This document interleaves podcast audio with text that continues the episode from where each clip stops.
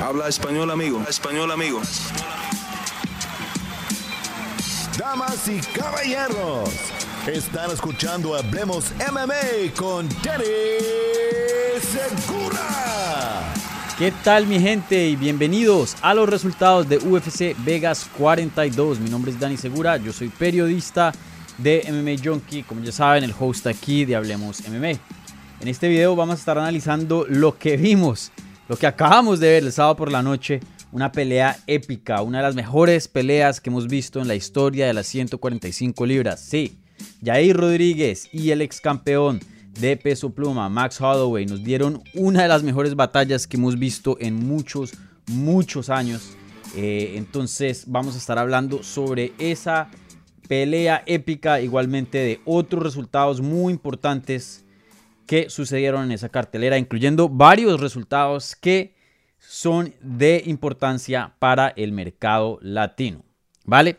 Como siempre, por favor, denme un me gusta a este video y suscríbanse al canal si no se han suscrito.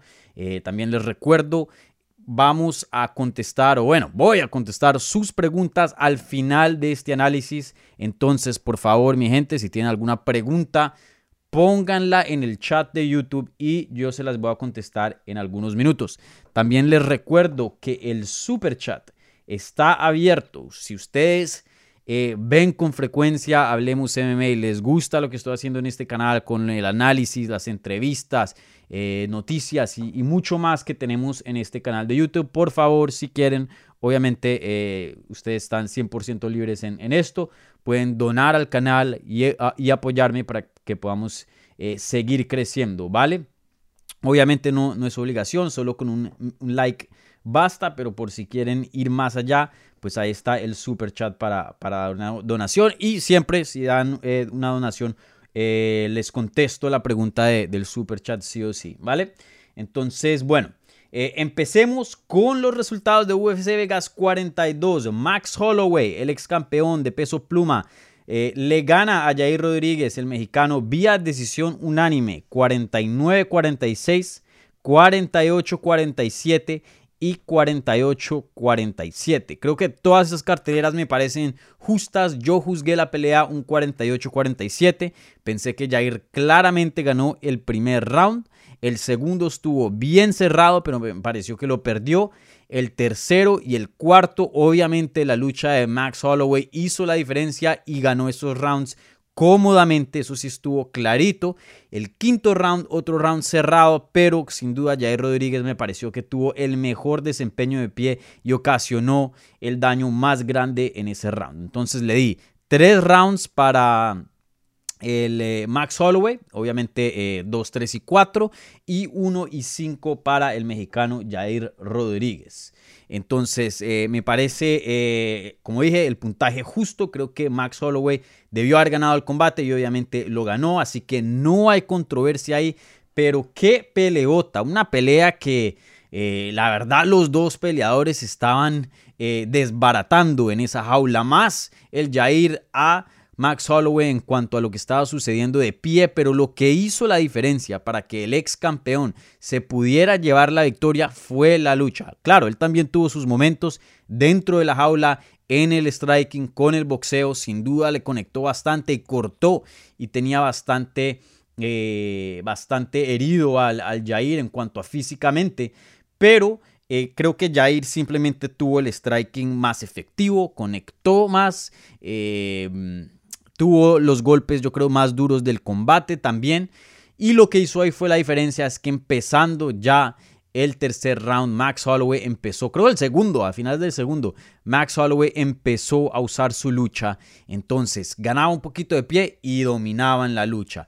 Jair tuvo algunos takedowns, también tuvo sus momentos en el suelo, pero sin duda la fuerza dominante en el piso fue Max Holloway. Y, y qué peleota, qué peleota, qué peleota uno de los mejores combates que hemos visto en la historia de las 145 libras. Obviamente hace poco vimos la gran batalla del título entre Brian Ortega y Alexander Volkanovski. Esa también fue una pelea épica, épica, épica. Pero fácilmente Holloway contra Rodríguez está en el top 10 que hemos visto en la historia de, esa categoría. Un desempeño eh, que, que hay que aplaudir aquí a los dos peleadores, la verdad. hay que aplaudir a los dos peleadores y, mucho respeto a Holloway y a Rodríguez porque eh, fue, fue algo increíble, increíble, increíble. Es una de las pocas peleas, mi gente, una de las pocas peleas que los dos peleadores salen como ganadores. Sí, Jair Rodríguez eh, sufrió su primera derrota desde que Frankie Edgar lo había eh, derrotado con un TKO en el 2017. Eh, pero yo creo que muchas personas no van a ver esto como una derrota. De hecho, eh, le sube el stock, ¿no? Como se diría en inglés. Le sube la acción, le sube el precio, el valor a Jair Rodríguez, porque muchas personas tenían a Max Holloway como un favorito bien, bien grande. Él entró a este combate creo que menos 615, algo así. O sea, lo, que decían Vegas, lo que decían las apuestas era, ¿no? Que Max Holloway le iba a pasar por encima a Jair Rodríguez. Un menos 600 es bastante. Y Jair Rodríguez comprobó que los de Vegas que los que hacen las apuestas estaban equivocados porque fue una pelea muy, muy reñida y, muy competitiva. Y una pelea donde Jair Rodríguez, si, si defiende uno o dos derribes, pueda que, pueda, pueda que em, ganar el combate, ¿no? Una pelea muy, muy buena. Creo que comprueba el nivel del striking de Jair Rodríguez, porque Max Holloway por mucho tiempo se ha hablado que es el mejor boxeador dentro de la división. Y yo se los digo ahora mismo. Y no porque soy hispano, no porque soy latino se los digo, si Max Holloway no mezcla la lucha en este combate, pierde la pelea. Porque Jair Rodríguez estaba ganando de pie. Y Max Holloway se dio cuenta. Se dio cuenta que a este, si voy de pie, no le voy a ganar y me va a robar una decisión.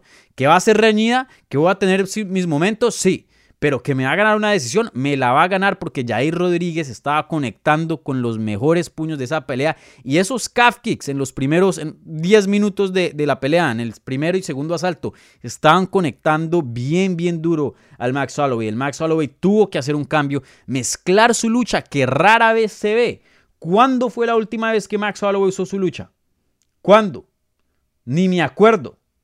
Ni me acuerdo. O sea, ni, por ahí contra, o sea, ni me acuerdo, o sea, imagínense, estoy viendo aquí el récord y, y, y Jair Rodríguez, eh, ¿qué digo? Calvin Qatar, boxeo, Volkanovski, Volkanovski, boxeo, porque pelearon dos veces consecutivas, Frankie Edgar, boxeo, Dustin Poirier, boxeo, Brian Ortega, boxeo, Jose Aldo, dos veces, boxeo, Anthony Pérez, boxeo, Ricardo Lamas, cuando le hizo así en, en la jaula, boxeo.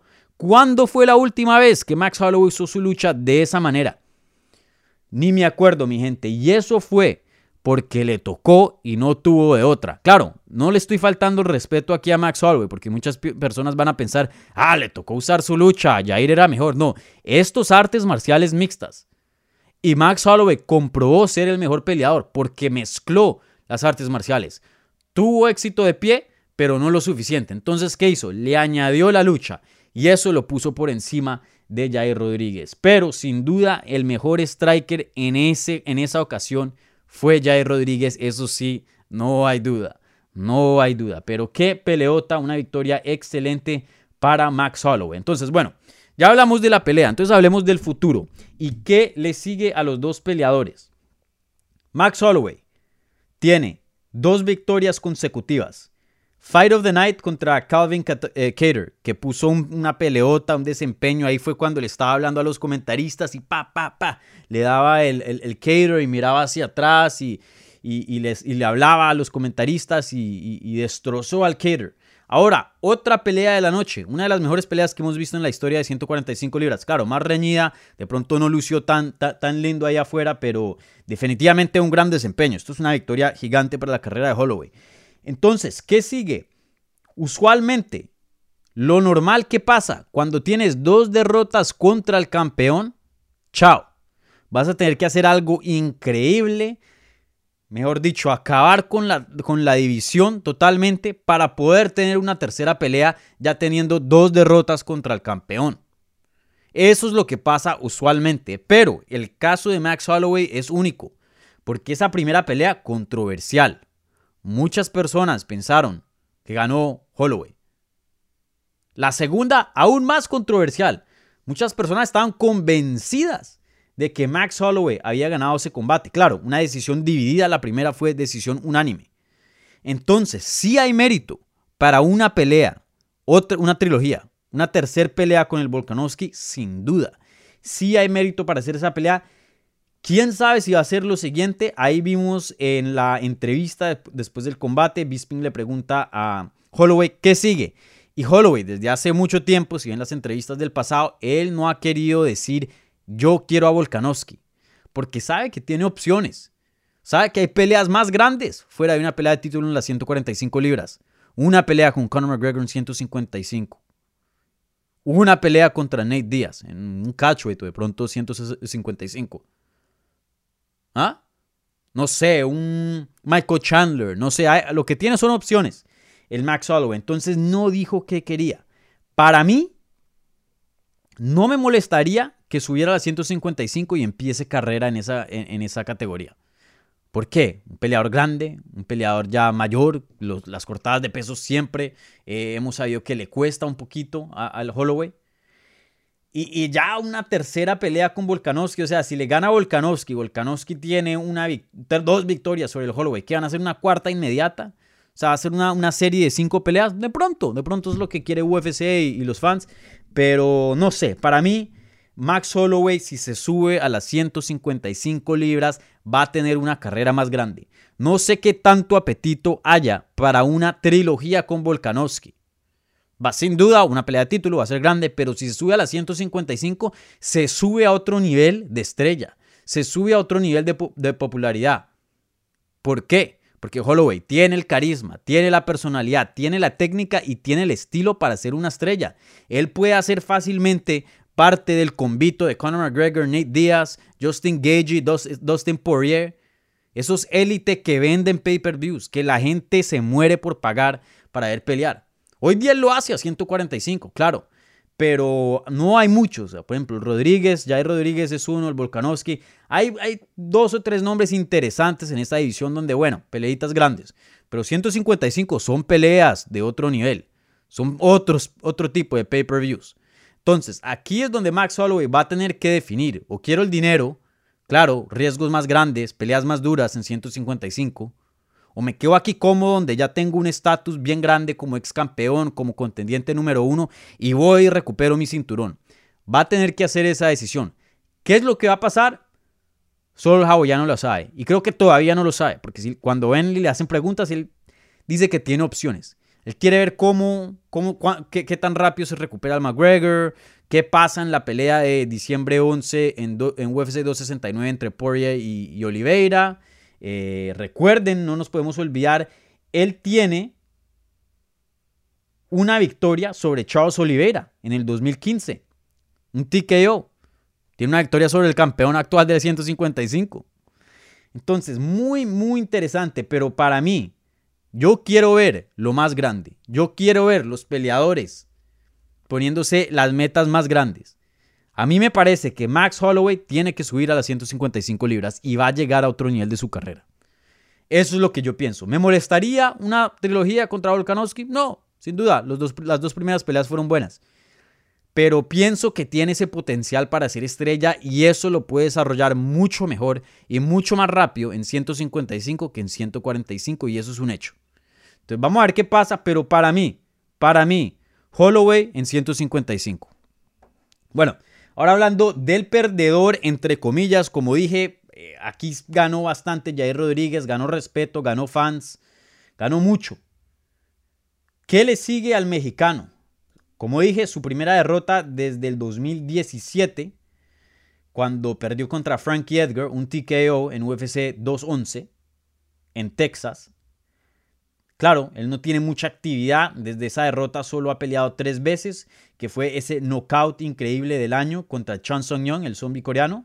Ese no contest en México, yo estuve ahí por un piquete de ojo contra Jeremy Stevens, que, eh, pues que ahí no hubo ganador. Y le gana Jeremy Stevens vía decisión unánime en octubre del 2019. Obviamente vimos el tamaño Max Holloway mucho más grande que Jair Rodríguez, así que Jair Rodríguez que se quede en 145. Nunca ha tenido alguna dificultad en llegar a ese peso, nunca ha fallado en la báscula. Entonces, lo que le sigue es en 145, clarito. Ahora, Jair Rodríguez es conocido, es famoso por no pelear tanto, porque es muy inactivo. Y eso es algo muy, muy triste de la carrera de él. Hablando con Mario Delgado, para los que estaban escuchando, hablemos MMA cuando estábamos en, en, la en forma de, podcast nada más, en audio. Eh, obviamente, eh, Mario Delgado muy, muy cercano a, mm, a Jair Rodríguez. Y, y él me comentaba de que Jair Rodríguez ha tenido muchos problemas de salud en cuanto a los pies. Y ahí vimos una foto eh, que salió cuando la cámara le enfocó a los pies de, Jair. Jair Rodríguez tiene un juego que patea, patea y patea. Y eso le ha traído ciertos problemillas a los pies de él. Entonces eh, no es un peleador que pueda pelear con frecuencia. No es un peleador como Cowboy Cerrone en su prime cuando peleaba cinco veces al año. Jair no puede hacer eso. Claro, Triste, pero pues cada peleador es diferente. Esto es lo que le tocó a Jair. Entonces, no, después de esta guerra, no espero que lo veamos pronto. Si algo en el verano del próximo año, yo creo. ¿Y qué le puede seguir? Para mí, Jair Rodríguez no está de. O sea, pueda que pelee por el título, pueda que sea un contendiente en el futuro, pues me imagino que ya lo es. Pero para mí, Jair es un peleador que. Eh, es como, como el Ferrari, ¿no? O como, como ese carro de lujo, de pronto un carro antiguo, viejo, de carreras, que, no lo puedes manejar todos los días.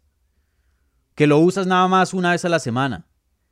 Que lo mantienes en el garaje, limpiecito. Y lo usas el fin de semana cuando, cuando hay un día soleado. Ese es Jair Rodríguez. Peleas grandes, peleas interesantes, peleas que llaman.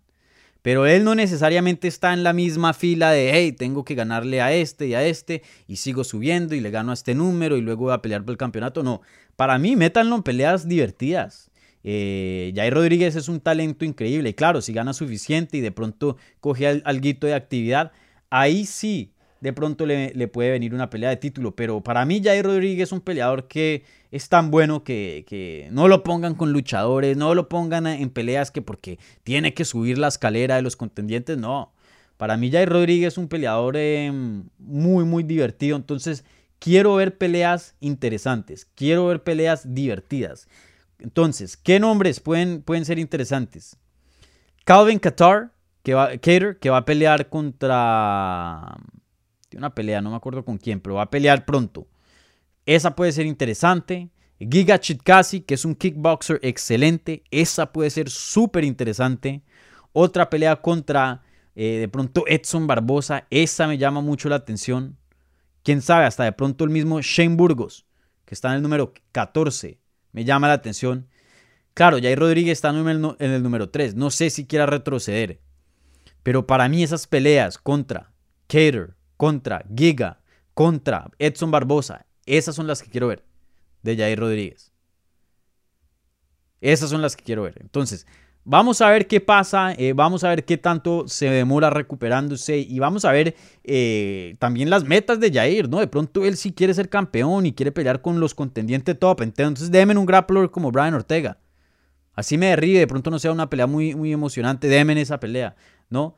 Eh, denme un Arnold Allen, quién sabe. Entonces, eh, vamos a ver qué pasa ahí, pero eh, para mí, pónganlo en peleas divertidas. Un, Edson Barbosa, un Giga, esas son las peleas que quiero ver de Jair Rodríguez, pero sin duda un, talento increíble. lástima que no lo vemos lo suficiente, creo que el mejor ejemplo, la mejor descripción que, he escuchado fue la de, de Rodrigo. Rodrigo del Campo, que, obviamente ha hecho eh, varios videos aquí en Hablemos MMA conmigo, y, él dijo, Jair es ese amigo que casi no lo ves, rara vez, anda muy ocupado, se pierde, pero cuando se encuentran, eso va a ser rumba, va a ser parranda y va a ser un desmadre. Ese es Jair Rodríguez, y, Jair eh, sin duda no pelea con frecuencia, pero cuando pelea, ¡ah! El que se pierde una pelea de Jair Rodríguez, pailas, porque no lo va a ver en un año. 8 meses, 10 meses. Eh, sin duda, uno de los mejores peleadores, uno de los peleadores más divertidos eh, que hemos tenido en, la historia de este deporte. Cada vez que pelea Jair Rodríguez, eso es increíble. Entonces, eh, vamos a ver qué le sigue, pero por ahora que se recupere. Bueno, rápidamente hablemos. Bueno, es que la verdad, esta, esta no estuvo tan fuerte. Creo que el evento coestelar no, no llame mucho la atención, no tiene mucha importancia, eh, pero rápida, bueno, no. Si quieren hablar del evento coestelar, pónganme una pregunta en el chat, si no, no. Bueno, eh, aquí termino, esta fue la cartelera para mí. Max Holloway contra Jair Rodríguez. Claro, hay otros resultados interesantes. especialmente para el lado hispano, como había mencionado, pero creo que esos eh, ya los van a, van a preguntar sobre esto en el chat. Si no, pues hablo de eso. Pero seguramente eh, vamos a hablar de eso. Entonces, em, mándenme preguntas, mi gente, si quieren que hable de otra pelea fuera de Max Holloway contra Jair Rodríguez. Entonces, les recuerdo, si tienen preguntas, pónganlas en el live chat de YouTube y yo se las voy a contestar ahora mismo. También les recuerdo, eh, un me gusta a este video que ayuda bastante en el ranking de YouTube. Suscríbanse al, canal de Hablemos MMA si todavía no lo han hecho. Sigan Hablemos MMA en todas las redes. Twitter, Instagram y Facebook, aunque Instagram me lo bloquearon, ahí estoy intentando recuperarlo, pero sin duda Twitter, creo que ahí ponemos todo para que estén al tanto de todo lo que se está haciendo aquí en el canal. Em, y bueno, obviamente también me pueden seguir a mí en, todas las redes en arroba DaniSeguraTV.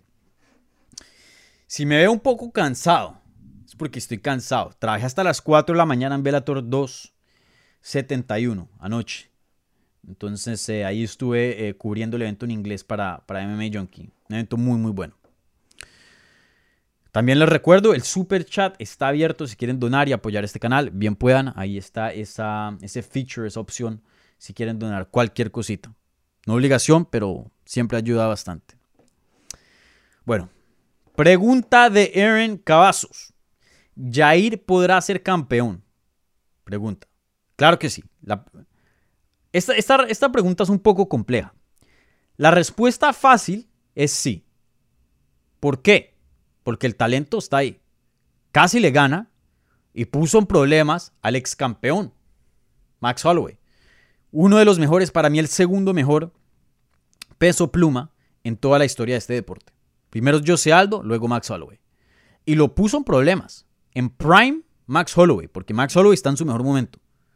Lo puso en problemas. Y tener en cuenta que Jair Rodríguez no había peleado en dos años. Entonces, Jair Rodríguez tiene todo el potencial para ser campeón. Claro que sí. Ahora, aquí es donde digo que la pregunta es compleja.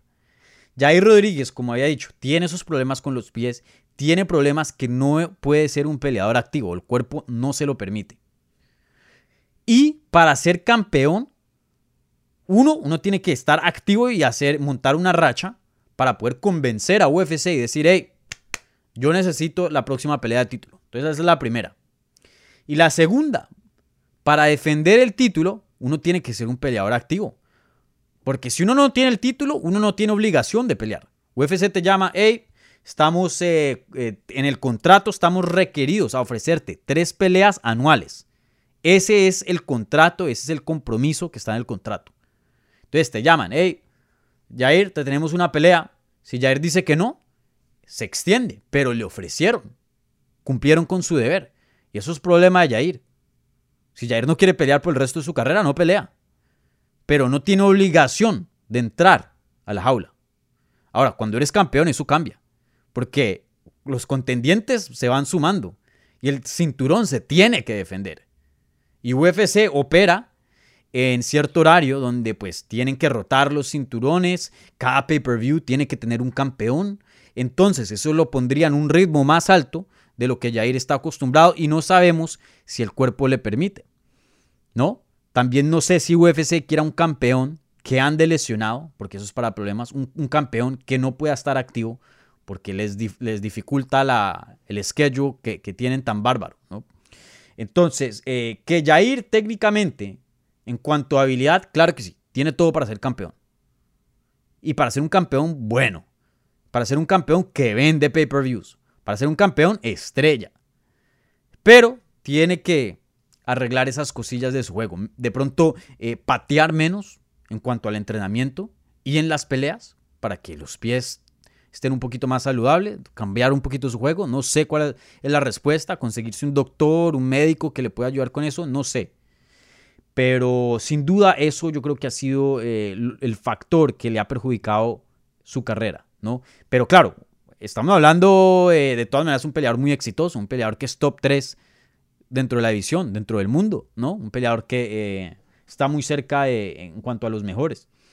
Entonces, ¿que puede ser campeón? Una pregunta muy compleja. Técnicamente sí, pero claro, hay otros factores que de pronto le, le dificultan el camino a Jair Rodríguez para ser campeón. Pero vamos a ver, no me sorprendería si vemos a Jair con un cinturón en el futuro. Entonces, eh, Vamos a ver, se la pone difícil, eh, obviamente esos factores que mencioné, pero, pero vamos a ver. Excelente pregunta, eh, eh, Aaron.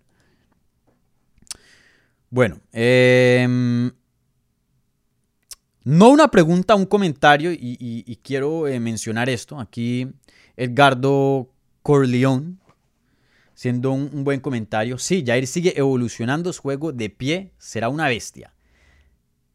De pie siempre hemos sabido que Jair Rodríguez es una bestia. Pero esta pelea vimos un Jair Rodríguez que tiene derribes. Derribó a Max Holloway varias veces y Max Holloway es un peleador históricamente muy difícil de llevar al suelo. También Jair Rodríguez no es eh, eh, la mole, ¿no? No es el peleador así manga grande, gigante, que, puede usar su fuerza y de pronto no tiene la mejor técnica, pero usa esa fuerza para derribar y controlar oponentes. No tiene eso. Todo eso fue easy wrestling, todo eso fue técnica. Jair Rodríguez sorprendió mucho con los takedowns, y tiene juego eh, en el piso. O sea, no es el mejor, no estoy diciendo que, que es un, un Javi, pero sin duda ha mejorado bastante y, y, eso lo va a ayudar mucho en el futuro, ¿no? Ser versátil, tener más herramientas fuera de su striking. Entonces, em, sí, eso, eso noté mucho. Evolucionó en la lucha bastante el Jair. Eh, a ver, ¿qué otras preguntitas hay por aquí? Otro comentario de otro Aarón, Aarón Ramírez. Eh, no una pregunta, pero sí algo eh, que me gustaría también hablar de eso que no mencioné en, mi resumen, en mi reacción. Fuera de la pelea de Dustin, no recuerdo una pelea donde Max tuviera tanto daño, ni en las dos peleas con Volca, ¿sí? Y ahí está el peligro que es Jair Rodríguez. Tenía a Holloway abierto. La última vez que lo vi así tan desbaratado, tan, tan jodido, como se diría en Colombia, eh, fue contra Conor McGregor, que estaba bien, ¿no? Bien amoratado el Max Holloway. Eh, Max Holloway es un peleador hawaiano muy, muy duro, que rara vez se hincha, rara vez queda amoratado, rara vez sangra. Y ahí está, ahí está la técnica de Jair, ahí está el peligro de Jair.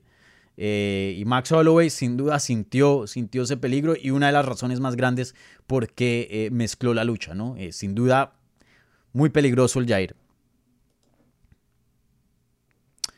Marcos Álvarez pregunta, buenas, ¿quiénes se llevaron las bonificaciones? Los bonos. Ya les digo, los bonos fueron dados, pelea de la noche, 50 mil dólares. Ya un segundito. Esa se la llevó Jai Rodríguez contra Max Holloway, sin duda. Eh, esa fue la pelea de la noche. Aquí ya tengo listado en MMA Junkie, dame un segundo. Performance of the Night, desempeño de la noche, Andrea Lee, que derrotó a Cintia Calvillo. Y el otro eh, Performance of the Night, el desempeño de la noche, fue a Chaos Williams, que le ganó a Miguel Baeza eh, vía knockout técnico. Entonces, eh, como dije, Andrea Lee, Chaos Williams y obviamente Jair Rodríguez y Max Holloway por pelea de la noche. Me parece que anotaron bien con, los bonos. A veces uno dice, no, este seguro se lo ganó y, se lo dan a otra persona y uno queda como que, ¿qué? ¿Qué pasó? Pero no, esto me, pareció que dieron los bonos adecuados aquí. A ver, ¿qué otras preguntas hay por aquí? Mm. Orgullo mexicano, sin duda, uno de los peleadores mexicanos más destacados de la historia eh, de las artes marciales mixtas.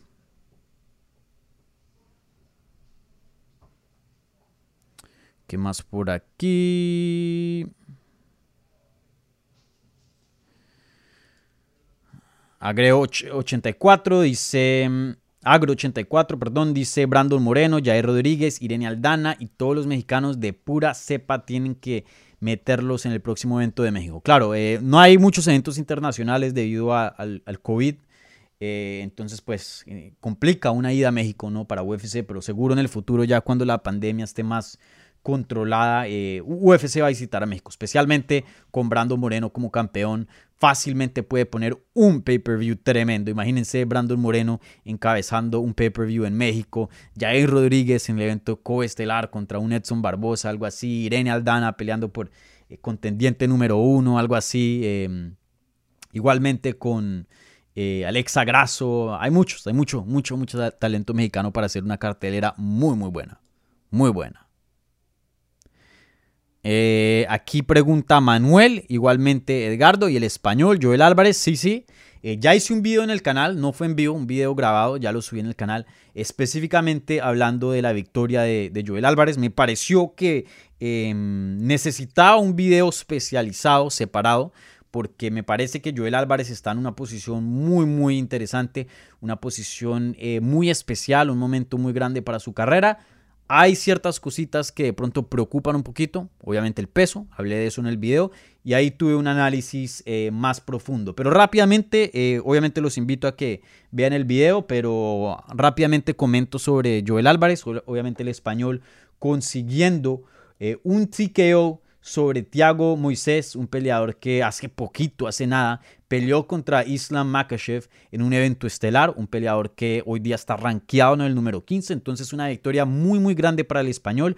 Y el español se vio una bestia total, eh, marchó hacia adelante, lo conectó con puños, unos codazos increíbles, unas combinaciones al cuerpo eh, y, lo hirió, lo puso muy mal y, y el referí vio dijo esto es suficiente, no más y paró el combate en el primer round. Excelente, excelente victoria de Joel Álvarez, un peleador que tiene 19 victorias y todas han sido finalizaciones. Algo muy raro que se ve en este deporte, porque tarde que temprano te topas con un peleador durísimo que te lleva a una decisión, así seas muy bueno. Pero eso, eso, eso habla de qué tan bueno, de qué tan peligroso es la palabra. Joel Álvarez eh, ha finalizado todas sus victorias y esos son tres victorias por nocaut o nocaut técnico y 16 sumisiones. Un peleador que es buenísimo en el suelo y que es una amenaza de pie. Ahora, lo que había hablado en el video, y otra vez les digo, los invito a que vean ese video, 12 minutos, hablando eh, específicamente de Joel Álvarez y hablando más en detalle de la pelea. Eh, lo único que, que preocupa ahí es el peso. Esta es la segunda vez consecutiva que falla en la báscula. La primera vez fue por 3 libras y media, que es bastante. Eso teniendo en cuenta que no están peleas de campeonato, que no lo requieren pesar 155. Le dan la, librita de más. Puede llegar a pesar 156. Entonces, 3 libras y media por encima de 156. Y eso fue la última pelea, eh, la pelea pasada. Y esta pelea, una libra y media. Pesó 157 y medio. Entonces, y es muy grande, lo vemos muy grande dentro de esa jaula. Entonces, dos consecutivas, eso no es bueno para nada. Y hasta cierto punto, de pronto tres, cuatro. UFC te obliga a subir categoría. Entonces, eh, todo ese trabajo que hiciste en 155, victorias sobre peleadores rankeados, esto, no es que se borre, pero más o menos cuando subes de categoría, cuando cambias de categoría, resetea todo y tienes que eh, más o menos empezar de nuevo.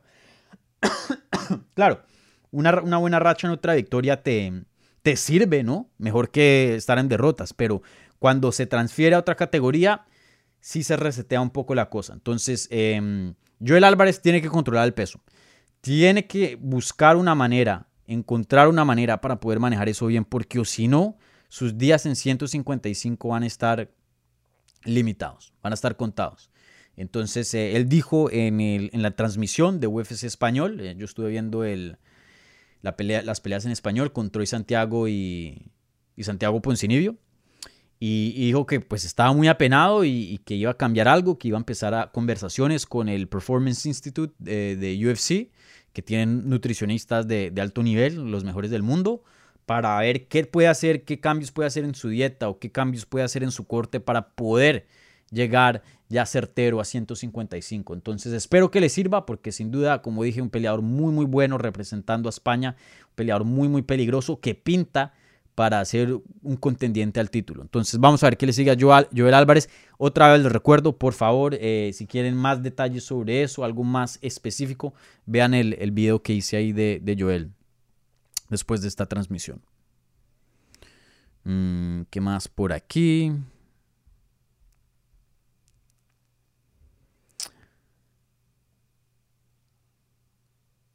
A, Egro84, otra vez eh, con una pregunta. ¿Qué te han parecido las últimas actuaciones de Herb Dean? Obviamente el referí. Em, Sí, estuvo, eh, fue criticado y, mm, fue criticado y me parece justamente porque tuvo una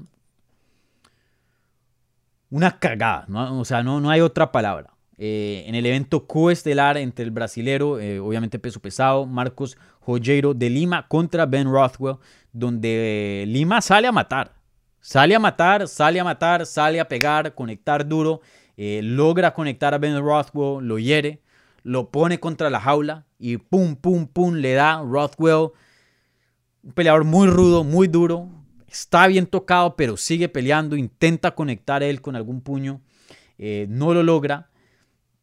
Eh, ben Rothwell como que conectan y queda noqueado y como que se despierta, pero sí se le bajan las manos, sí ya se está cayendo al piso. Herb Dean abraza a Lima, el brasilero, como que para el combate, pero en esas Ben Rothwell como que se le cae encima buscando un takedown para poder eh, sobrevivir un poco, pero sí estaba muy mal, bien herido. Eh, Herb Dean suelta al brasilero, caen al suelo con Lima encima, Rothwell en muy mala condición y deja el combate. Se toma dos pasos atrás y así así. Y el brasilero como que le va a pegar ya estando a- a- encima del Rothwell y mira al referí, ¿paraste la pelea o no? Como que le da esa mirada, ¿la paraste o no? ¿Sigo o no? Y Herb dice, pues bueno, parémosla. Y llega y entra y para el combate. Pero si Lima sigue peleando, él la deja seguir. Entonces, como que para el combate, como que no está decidido. Eso fue lo que pasó. Y, en esto, los, en, este, este deporte, los referís tienen que estar decididos. Así estén incorrectos. Así paren el combate prematuramente. Así el peleador todavía esté dentro de la pelea. Pero se tiene que hacer una decisión. Esto de mm, más o menos, sí, no, no puede pasar. Es sí o sí. ¿No? Eh, y ahí es donde eh, Herb Dean hace el error. Y, ya van varias peleas, varias ocasiones donde tiene ese tipo de, de, no sé, de confusión, de, de falta de seguridad para parar el combate. Y, eso, eso es terrible, porque entonces el peleador lo pone en una muy mala eh, posición. O da más castigo innecesario, de pronto, o de pronto no lo da por preservar a su oponente y de pronto el oponente se recupera y le gana y cuando era, hey, acabaste de parar el combate y ahora el peleador se recupera y me está ganando. No se puede, no se puede. Tenemos que tener más seguridad en cuanto a parar los combates y, Herb Dean ya, ya le han pasado varias. Y claro, se refería a las artes marciales mixtas un, un, un trabajo muy duro, muy complicado. Entonces entiendo eso, pero, pero pues este es el nivel élite, ¿no? Este es el nivel más alto y, y, como cualquier trabajo, ¿no? Si yo estoy aquí trabajando para MMA Junkie y, y- escribo algo mal o, digo algo mal o hago algo que no es, mi jefe me va a llamar la atención, como cualquier trabajo, porque a veces eh, veo gente que dice, no, pues no se puede criticar a esta gente porque es un trabajo muy difícil por tal, lo otro, pero nadie aquí los está obligando, ellos quieren ser referís porque quieren. Y todo trabajo, pues, tiene su- su- sus calificaciones, su, su review, ¿no? Entonces, eh, vam- vamos a ver qué pasa ahí, pero ya van varios de, de, de Herb Dean que, que no atina, no atina. César Brito, gracias Dani por la información, saludos, saludos César, muchas gracias por el apoyo, como siempre. Aquí dándole duro, hablemos MMA. Bueno, aquí está la última pregunta, entonces les recuerdo, si tienen alguna pregunta, por favor, eh, creo que va a ir hasta los 45 minutos, a menos que no haya otra pregunta, obviamente. Eh, entonces, si tienen más preguntas, pónganlas en el, en el live chat. Esta es la última pregunta por ahora en el live chat. Y Manuel pregunta, ¿ves a Andrea Lee como futura oponente de Valentina? Obviamente la campeona Valentina Shevchenko. Bueno, primero que todo, veamos a los rankings actua- actualmente. Obviamente con esa victoria sobre Cintia Calvillo, eh, podemos esperar de que Andrea Lee suba en los rankings, ¿no? Esté un poquito más cerca al top, esté un poquito más cerca a esa pelea de campeonato, ¿no? Ella actualmente está rankeada número 12, le gana a, Ci- a Cintia Calvillo, que estaba 5, entonces sin duda va a entrar en el top 10. ¿Qué tan adentro del top 10? No sé. ¿Será que afuera del top 5, 6, 7? De pronto. Eh, pero vamos a ver. Y, y bueno, Andrea Lee, la verdad cualquiera que nombren en las 125 libras de la categoría femenil, no le va a ganar a Valentina. Por ahora no. No veo a nadie que tenga lo suficiente para ganarle a, Valentina. Claro, estas son las artes marciales mixtas, uno nunca sabe, eh, a menos de algún error así brutal de Valentina, pero técnica por técnica, nadie le gana a Valentina hoy día. Hay ciertas peleas que creo que prometen más competencia, porque por ahora Valentina le pasa a todas por encima. Sí, eso es, eso es verdad. Y Andrea Lee saben que de pronto puede ser una de ellas. ¿Por qué? Porque no es débil. No es una peleadora que Valentina va a agarrar y la va a tirar así como si nada. No. Una peleadora que tiene fuerza. Claro, sin duda pienso que atléticamente Valentina es superior. Pero de todas maneras, una peleadora no, no débil. Y, es striker y tiene buena técnica. Entonces, si, si es aguerrida, si trae una buena estrategia, de pronto tiene lo suficiente para, para darle algo de, interés, para poner la pelea un poquito más interesante contra Shevchenko. Pero aún así, le pasa por encima. Le pasa por encima. O sea, imagínense a Jessica Andrade, le pasaron por encima. Shevchenko es, la mejor. La mejor, un talento histórico y, y una peleadora muy, muy dominante. Así que pienso que Andrea Lee tiene mejor chance, pinta para dar un mejor desempeño que muchas de las 125, sí.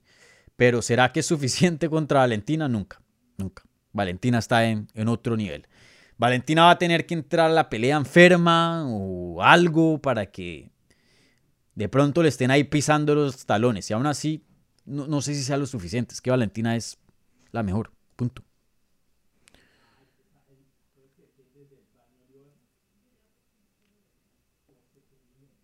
Agro84 con otra pregunta. Dice, ¿viste el video de Connor?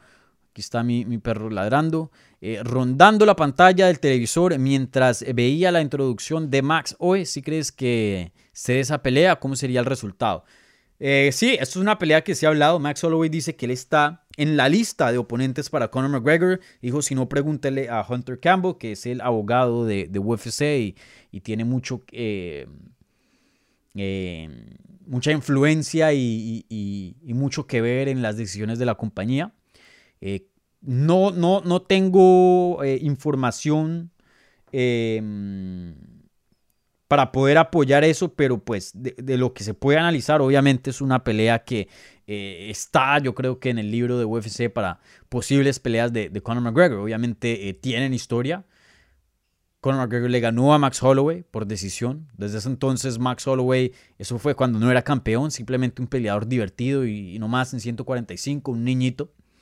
Eh, Conor McGregor hace lo que hace, se vuelve uno de los mejores peleadores del mundo, consigue dos títulos.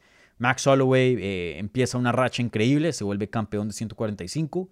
Y, y, los dos en ese entonces, me acuerdo que pelearon en las preliminares en, en la cartelera, fue principal, creo que sí, principal, en Boston si no estoy mal. Y, desde ese entonces, los dos peleadores han, explotado. Obviamente el perfil es, mucho más grande. Entonces, una pelea que tiene mucho sentido, una pelea que estéticamente, eh, en cuanto a estilos, también pinta para ser muy, muy divertida. Entonces, una pelea que le interesa a Conor McGregor porque vendería y, pues le ha ganado ya al, Max Holloway, aunque Max Holloway muy diferente hoy día. Pero, pero sí, creo que, que pueda que se dé. Creo que hay otras peleas mucho más probables. Creo que la de Nate Díaz, segurito. Eh, creo que mm, hay otras peleas eh, que tienen más chance que se den para McGregor. Pero sin duda, eh, yo creo que Holloway es la segunda o tercera por ahí. Holloway, una pelea muy interesante para McGregor. ¿Y, cómo sería el resultado? La verdad, lo que yo he visto de, de, de Max es para arriba, Conor, para abajo. Pienso que que si eres un top 5 le vas a ganar a, a Conor. Obviamente Conor tiene ese, ese, ese, poder en las manos y con cualquier puño puede terminar la pelea en cualquier momento. Entonces lo que se llama en inglés the puncher's chance, el chance del golpeador. Eso multiplícalo por 10. Pero sin duda Max Holloway con una quijada increíble, no me acuerdo cuándo fue. ¿Será que lo han noqueado en el pasado? Creo que no, nunca lo han noqueado. Eh, sí, nunca, nunca perdió por knockout. Cero. Y, y se ha enfrentado con bestias. Entonces, no creo que Conor McGregor lo finalice y, si especialmente si es cinco rounds, McGregor tiene un cardio muy malo y, sin duda Max Holloway coge fuerza. Eh, entre más tiempo pase y, Max Holloway le gana, lo finaliza, yo creo. Conor, Conor McGregor, olvídense, hoy día no es un top 5. Que cambie en el futuro de pronto, pero de lo que hemos visto en los recientes años, Conor McGregor no es un top 5. Pónganlo contra cualquier top 5. Poirier, comprobado. Y yo lo dije en la revancha. Muchas personas van a ganar McGregor, va a ganar McGregor en la, segunda pelea, ¿no? Y yo dije, Poirier le va a ganar. Vean, McGregor ya no es un top 5. Pum, le ganó. Dos veces. Porque después se pelearon otra vez. Max Holloway le gana a McGregor. Justin Gagey le gana a McGregor. Chandler probablemente le gana a McGregor. Oliveira probablemente. Sí.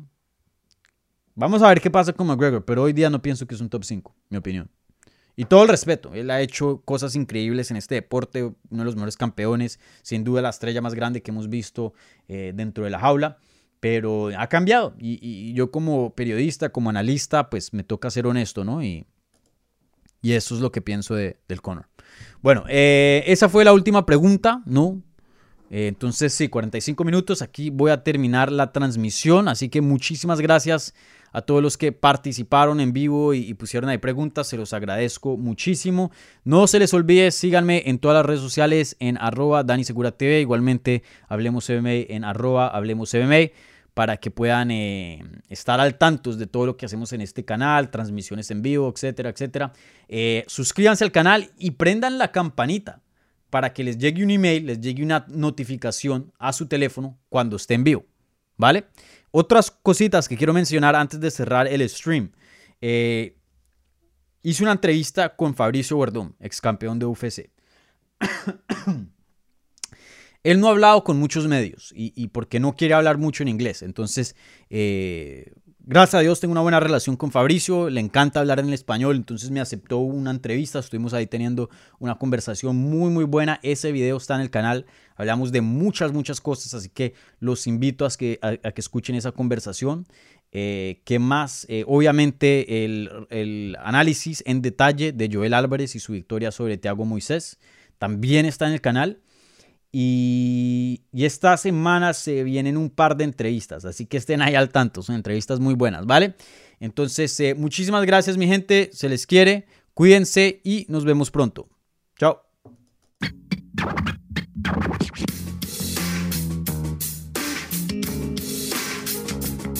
Gracias por escuchar Hablemos MMA.